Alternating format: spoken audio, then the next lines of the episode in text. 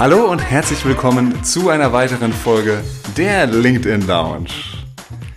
Marina ist bei mir, Marina Zayatz, meine Geschäftspartnerin bei Schaffensgeist Agentur für digitales Marketing.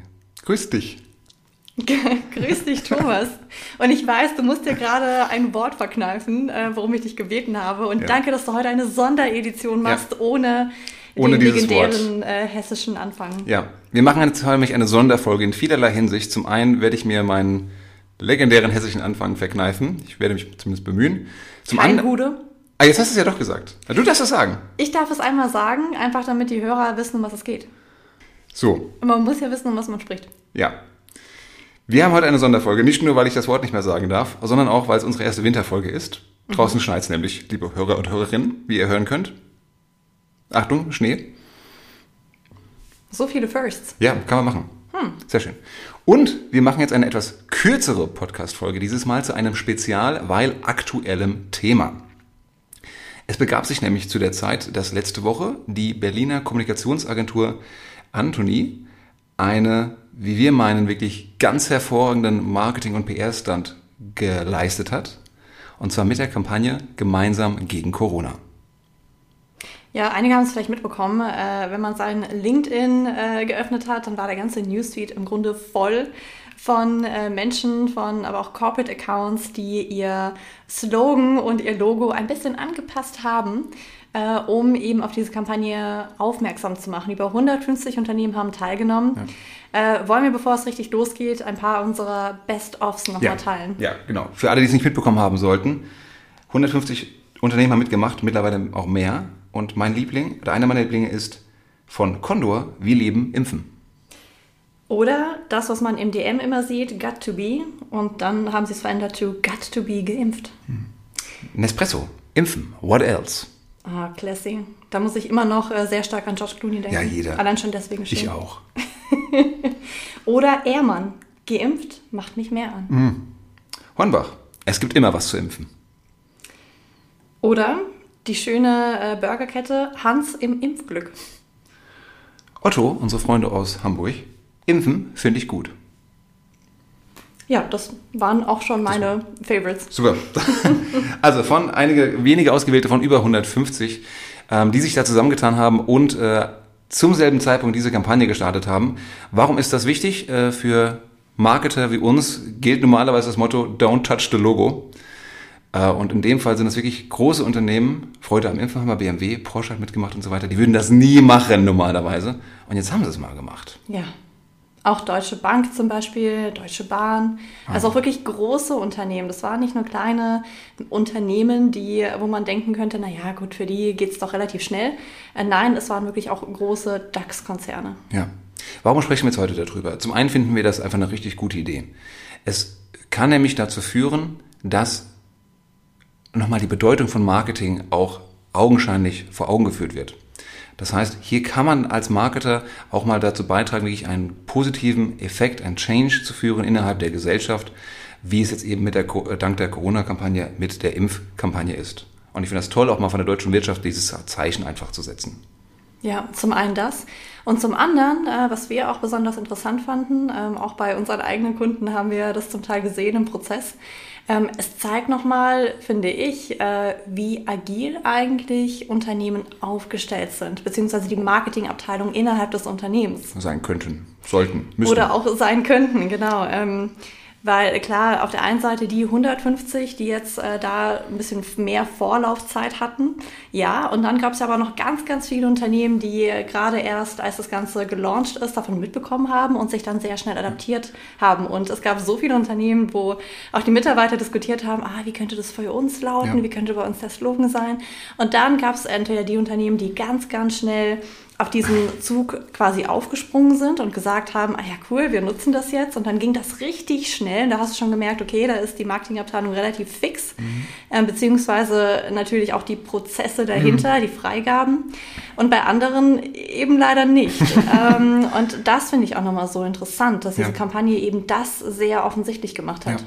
Ich würde sogar so weit gehen, Marina, dass das wie eine Art äh, äh Laktattest war. Wenn du da mitspielen konntest, wenn du es geschafft hast, innerhalb von ein, zwei Tagen, sagen wir 48 Stunden tatsächlich, zumindest zu entscheiden, ob du da mitmachen möchtest oder nicht, da bist du einigermaßen mit aufgestellt mit Social Media. Wenn Ja. das noch länger dauert intern, ist irgendwas falsch an den Prozessen, oder? Ja, das äh, gebe ich dir recht. Ja. Was kann man da, wenn es noch nicht so sein sollte, ähm, in einem Unternehmen, was kann man da vielleicht machen, um diese Prozesse zu beschleunigen? Wer müsste sowas entscheiden dürfen? Idealerweise ähm, sollte das eigentlich die, der Head of äh, Marketing entscheiden können. Das heißt, ähm, ich als Head of Marketing sollte das Gefühl haben, okay, ich muss mich jetzt nicht mit x Personen abstimmen, sondern ähm, ich habe das Vertrauen vom Vorstand, ähm, der sagt, hey, du bist der Marketingprofi, ich vertraue dir. Du musst nicht alles über meinen Tisch gehen lassen. Wir machen das so, wie du es empfiehlst. Das sollte eigentlich das Ideal sein. Klar, natürlich, bei bestimmten äh, Kampagnen werde ich mich trotzdem rückversichern wollen, einfach weil es dann vielleicht auch ein großes Ding ist. Und wie du gesagt hast, ne, gerade auch so das Logo anzufassen, ist halt ist schon ein Ist großes schon, Ding. ja, ja, definitiv. Ähm, aber dann auch gerade als Vorstand zu sagen, ich vertraue dir, wir machen das so, ähm, in gerade solchen Situationen, äh, da weißt du schon, dass das eigentlich ähm, ja, Ja. Ein, gute, ein gut aufgestelltes Team ist. Ja, ja, definitiv. Es hat ja auch, so, was ihr jetzt nicht sehen könnt, Marina hat gerade einen kleinen Lachfleisch bekommen, weil ich definitiv gesagt habe, heute unser zweites No-Go-Wort. Und ich habe es schon einmal davor benutzt, du das nicht gemerkt. Okay. Was aber auch schön war in dieser Kampagne, ist halt wirklich auch dazu eingeladen. Und du hast gerade schon gesagt, dass viele Unternehmen dann halt mit aufspringen konnten, von, vom, vom Bäcker um die Ecke quasi bis, bis zu kleineren Agenturen, Beratungen und so weiter, die eben dann auch mal schnell ihr Logo oder ihren Slogan angepasst haben. Auch das ein Zeichen von, hey, wir machen alle mit, wir ziehen an einem Strang, wir setzen alle ein Zeichen, in dem Fall fürs Impfen. Und Stichwort News-Checking, es lohnt sich auf jeden Fall dann auch, das sowas auf dem Schirm zu bekommen, einigermaßen schnell. Und wir haben auch bei einigen Kunden gesehen, eben wie sie darauf reagieren wollten, sei es auch darüber zu berichten, kann sich halt lohnen. Man Ja. muss aber eben auch, du nennst es glaube ich immer so schön Social Listening betreiben, damit man dieses, diese Frühwarnsysteme am Markt hat, um so eine Kampagne auch mal mittragen zu können. Ja, weil heute Freitag, also schon zwei Tage später, braucht man da ehrlicherweise nicht mehr irgendwas dazu zu posten, weil das wiederum auch wieder ein Zeichen an den Markt sendet. Ah ja, super, die letztens haben es auch gecheckt. Ja. Ähm, und das ist natürlich sehr wichtig. Ich meine, schönes Beispiel hast du ja selber gemacht. Ne? Ich glaube, du warst einer der ersten, die auch darüber gepostet hat. Du hattest so eine kleine Slide- Slideshow gemacht auf LinkedIn mit ein paar deiner Favorites ähm, und hast dazu was geschrieben, warum du es gut findest, eine erste kurze Einschätzung und hattest, stand jetzt wie viel Reichweite? Ein paar 90.000? Ja, und über 1000 Likes, 1500 Likes. Ja, so, Irgendwie, irgend also- sowas. Aber auch nur, weil es schnell war und weil es vielleicht bei dem Format angeboten hat. Äh, denn anstatt jetzt eben ein Bild zu posten, wo ganz viele kleine Logos drauf sind, die man nicht erkennen kann, habe ich daraus eben einen PDF-Slider gemacht und es macht einfach Spaß, da durchzugehen und dann eben immer zaubert es ein kleines Lächeln ins Gesicht. Ja. Das ist ein viel besseres Format einfach, meiner Ja. Meinung nach. Und klar, jetzt kann man sagen, naja, gut, als Einzelperson äh, kann man das viel schneller machen als äh, Marketer innerhalb eines Unternehmens. Aber was sind Gar vielleicht nicht. noch. Das hätte jeder machen können. Einfach zu sagen, guck mal, hier ist eine Kampagne und das und das finde ich gut. Da kann man die eigene Marke ja komplett raushalten. Und trotzdem darüber berichten, also kurat kuratierter Content. Bin ich halb bei dir. Ähm, also als Einzelperson innerhalb des Unternehmens ähm, bist du ja immer in diesem Spagat zwischen Personal Brand und Corporate Brand. Ja. Und ich weiß zum Beispiel auch von einigen meiner Kunden, dass ähm, gerade die Vorstände dann nicht so frei agieren konnten. Hm. Ne? Dass die dann trotzdem auch nochmal gebunden waren, vielleicht an das internationale Management, das dann gesagt hat, ne, mm, nee, mm, nee, Moment, stopp. Ja. Ähm, also so frei ist man dann doch wieder nicht. Aber auch ein Zeichen von Entscheidungsfreiheit und Verantwortung und Vertrauen, das man genießt bei seinen eigenen Posts. Wie könnte man dann jetzt vorgehen? Also nehmen wir mal an, wir haben diesen, äh, ja, diesen Test nicht bestanden äh, und haben gemerkt, boah, unsere Freistimmungs-, unsere Abstimmungsprozesse sind echt lang. Was kann ich jetzt machen als beispielsweise Head of Sales, ähm, um das Ganze so aufzustellen, dass es nächstes Mal nicht mehr passiert, dass man sich diese, ja, diese Möglichkeit äh, nicht durch die Lappen gehen lässt? Das ist eine absolut berechtigte Frage, denn das ist jetzt irgendwie so nice to have, wo man draufhüpfen kann, aber im Zweifelsfall kann es eben auch mal eine ganz kritische Frage sein, ein ganz wichtiger Markttrend, auf den ich aufspringen möchte, oder im Rahmen von einer Messe oder einer Konferenz irgendein Trend, auf den ich reagieren muss. Und deswegen bin ich ein großer Fan davon, schon im Vorfeld dafür zu sorgen, dass es einen roten Draht gibt. Ein rotes Telefon sozusagen. Das heißt, irgendwo zwischen dem Social Media Team, die sowas im Zweifelsfall am ehesten sehen, und einem Entscheider, einer Entscheiderin muss es eine schnelle Abstimmung geben, einen Eskalationsprozess, wo das dann eine Person entscheiden kann. Und Vor allem die Frage, wer entscheidet das auch? Ja. Und das sollte eine Empfehlung dann vom Marketing sein, weil normalerweise die Menschen eher einschätzen können, wie ist die Tonalität, wie sollte man darauf reagieren, dass es zum Markt passt, zum Thema passt. Ähm, und dann halt am Ende des Tages jemanden geben, der sagen kann, jawohl, macht das so, wie ihr empfohlen habt. Mhm. Oder eben nicht.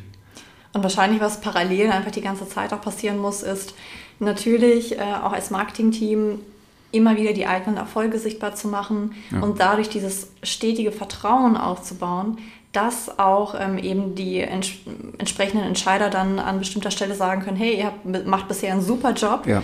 Ähm, das ist nicht nur eine Blackbox, sondern ich sehe, dass ihr einen tollen Job macht, weil ihr das auch regelmäßig kommuniziert. Ähm, dass dann auch die Wahrscheinlichkeit einfach größer ist, ähm, dass ja, dann eben diese Standleitung steht und äh, der Freigabeprozess verkürzt wird. Ja, genau, weil man dieses Vertrauen hat. Und dann ist auch wichtig, dass man sich an einer entscheidenden Stelle mal zurücknimmt und sagt, ich will jetzt nicht in die Kreation eingreifen, weil ich noch einen vermeintlich besseren Spruch habe in dem Fall ähm, oder ich das Bild irgendwie noch ändern möchte, der Farbstich nicht passt in so ein, so ein Mist. Das hält nur auf. Also da eher Pareto-Regel und sagen, komm, es muss nicht perfekt sein. Es darf auch mal pragmatisch sein, dass man hier mal schnell was umsetzt, aber wie du es vorhin gesagt hast, manchmal kommt es eben auf Geschwindigkeit mehr an als auf Qualität. Ja. Und dann vielleicht nochmal ein Thema, weil ich meine, die Frage ist ja auch, warum haben dann äh, viele Unternehmen gesagt, nee, jetzt äh, lasst das Logo in, äh, in Ruhe, machen mhm. wir nicht. Da steckt ja auch immer so eine gewisse Angst dahinter, okay, wenn wir jetzt für etwas bekennen, dann bekennen wir uns gleichzeitig auch gegen etwas. Ja. Und dann kann man ja Kunden vergraulen, dann kann man Bewerber vergraulen und davor haben ja dann die Unternehmen unterschwellig Angst. Aber das ist ja eigentlich das Zeichen von der starken Marke, dass sie Rückgrat zeigt, dass man sich an ihr ein bisschen reiben kann. Deswegen gibt es Leute, die Apple absolut lieben und alles dafür bezahlen, die Produkte zu haben, und Leute, die sagen, ich mag Apple überhaupt nicht. Deswegen gibt es BMW und es gibt Mercedes-Fahrer. Und deswegen war zum Beispiel auch die Kampagne von, von Nike mit Colin Kaepernick so erfolgreich, wo Nike sich gesagt hat, wir stehen dazu, dass Leute ihre freie Meinung sagen dürfen und gegen Polizeigewalt sind. Und da haben andere Leute haben ihre Nike-Sneaker verbrannt und ihre äh, Shirts. Und andere haben Nike einfach nur gefeiert und der Börsenkurs ging total nach oben. Mhm. Und ich glaube, das ist auch ein Zeichen, auch nochmal durch Corona, dass wichtiger geworden ist, dass Brands, sowohl Personal als auch Company Brands, eine eigene Meinung haben dürfen und diese auch zeigen. Und auch gewissermaßen Mut zur Haltung brauchen, oder? Ja. Mehr denn je. Genau. Und wir haben jetzt ja auch gesehen, genau bei, diesem, bei dieser Impfkampagne wieder, natürlich tritt das auch Leute auf den Plan, die anderer Meinung sind und die halten mit ihrer Meinung auch nicht um den Berg und die wirst du dann auch da finden in deinen Kommentaren. Und da muss man halt eben das Rückgrat haben, um das durchzustehen und entsprechend zu argumentieren, wenn man möchte, oder halt einen Beitrag auch mal zu melden, wenn er dann tatsächlich gegen ja, den guten Geschmack und die, äh, in dem Fall die Guidelines von LinkedIn ver verstößt. Mhm.